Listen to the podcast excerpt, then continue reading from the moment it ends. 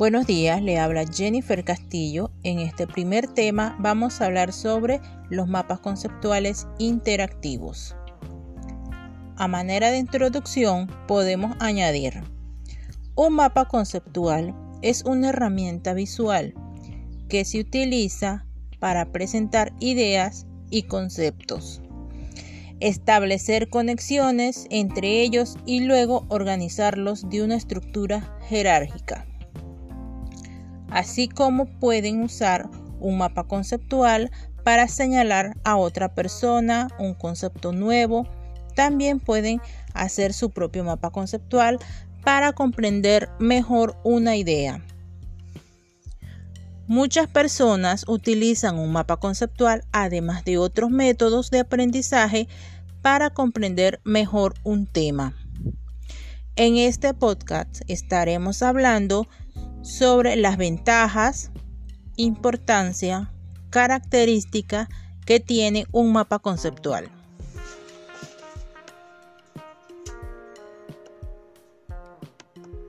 Alguna de las ventajas de un mapa conceptual es que cualquier formato de mapa conceptual te va a facilitar una serie de beneficios tales como proporción de resumen para una asimilación más fácil de la materia. Ayuda a evidenciar los conceptos claves. Organización de conocimiento desde un punto de vista esquemático.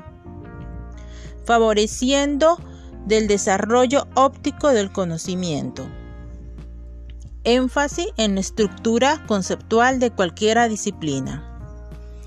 En definitiva, el mapa conceptual te ayuda a aclarar conceptos y te facilita la realización de conexiones entre ellos para obtener una comprensión de una temática que va desde lo global hasta lo particular. La importancia de la técnica de elaboración de mapas conceptuales dentro de las aulas radica en que es un medio didáctico poderoso para organizar información, sintetiza y presentarla. De este modo, es de especial ayuda para los profesores que trabajan como en el área de la historia y ciencias sociales, ya que ellos pueden servir para exponer y desarrollar oralmente una materia lógica y ordenada, trabajando contenidos extensos y reduciendo sus características a lo más importante. Así las imágenes conceptuales nos facilitan el aprendizaje y el reencuentro de un tema en el momento de estudiar una materia tan amplia y compleja como lo es la historia.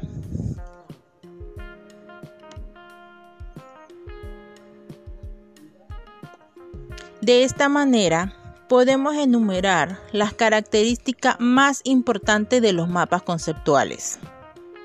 Facilita una rápida visualización de los contenidos de aprendizaje.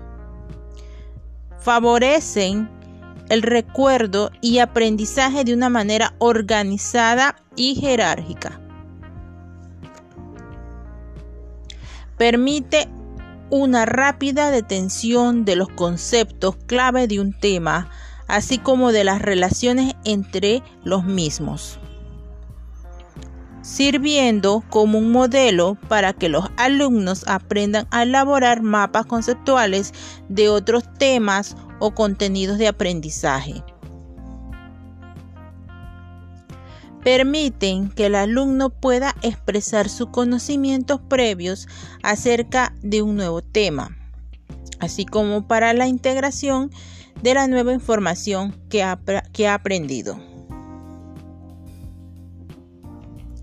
Para finalizar, podemos definir que el uso de mapas conceptuales es una forma dinámica de desarrollar el raciocinio lógico y la creatividad, puesto que ellos son una representación visual, informativa y comunicativa de forma significativa.